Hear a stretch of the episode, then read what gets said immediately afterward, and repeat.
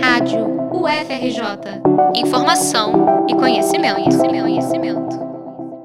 A Festa Literária das Periferias, realizada entre 12 e 22 de outubro na região da Gamboa, promoveu encontros de peso na segunda e última semana de programação. Na quinta-feira, 19 de outubro, um debate entre duas intelectuais tomou conta da Arena Machado Ecria. Sob mediação da jornalista francesa Audrey Pulver, reflexões sobre o tempo, ancestralidade, oralidade e a coexistência de narrativas foram pontos de partida na mesa Devolvam Nossas Histórias, Vozes de um Tempo Espiralar. As convidadas foram Célia Tupinambá e Leda Maria Martins. Célia é líder indígena, artista, professora, pesquisadora e mestrando em antropologia pela UFRJ. Ela lidera o movimento pelo retorno dos mantos Tupinambá para o Brasil. A Leda é poeta, dramaturga, rainha de Nossa Senhora das Mercês na cultura dos reinados de Minas Gerais e uma intelectual que atravessa conceitos de tempo, corporeidade e oralidade. O movimento dos mantos tupinambá foi o assunto que abriu a mesa. Os mantos são peças ancestrais e ritualísticas pertencentes aos povos originários, que a colonização retirou do Brasil para expor em museus ao redor do continente europeu por séculos. Célia é a primeira indígena em 400 anos a tecer um manto tupinambá, vítima do apagamento de narrativas que a colonização impôs.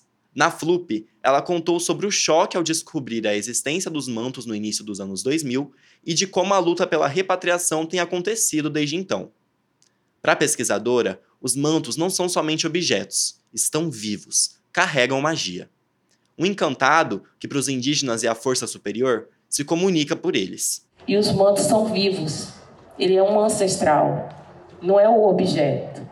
E as pessoas insistem em que as coisas são objeto, e quando não é objeto, é arte. E quando é arte, eles querem tirar tudo que é de espiritualidade, de agenciamento daquelas peças ritualizadas sagradas para gente. Então eu sempre falo para as pessoas que eu estou aqui no lugar de salvaguardar a espiritualidade que o manto detém. Os discursos de Célia e Leda se encontram na defesa da coexistência de narrativas. As duas acreditam que o sistema educacional, influenciado pela cultura ocidental, formou os seres humanos na crença de que apenas os conhecimentos que não possuem magia são válidos.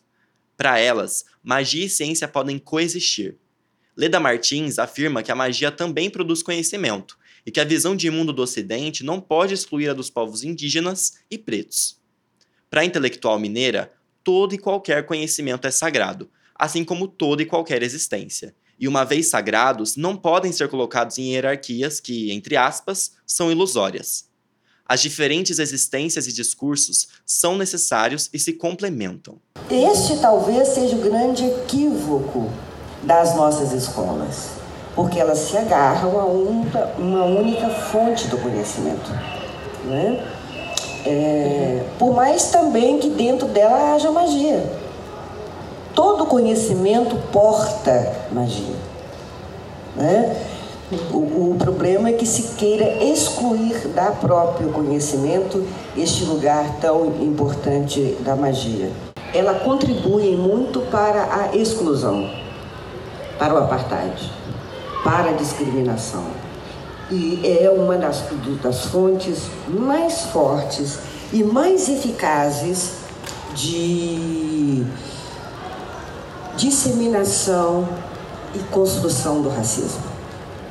Né? Porque a escola, ela aparta, ela desqualifica esse conhecimento, muitas vezes, que advém, sejam das matrizes de conhecimento orais negras, sejam das matrizes de conhecimento orais também dos nossos é, parentes, dos povos indígenas. Leda Martins e Célia Tupinambá defendem que os povos indígenas, tradicionais e pretos também produzem ciência, tecnologia e todos os outros tipos de conhecimento. E o principal meio pelo qual esse conhecimento se produz é através da oralidade, que é passada de geração em geração. E é aí que a importância dos ancestrais fica em evidência. É um processo de relembrar a própria história e construir uma memória coletiva, que não necessariamente vai seguir à risca ideias dominantes da ciência.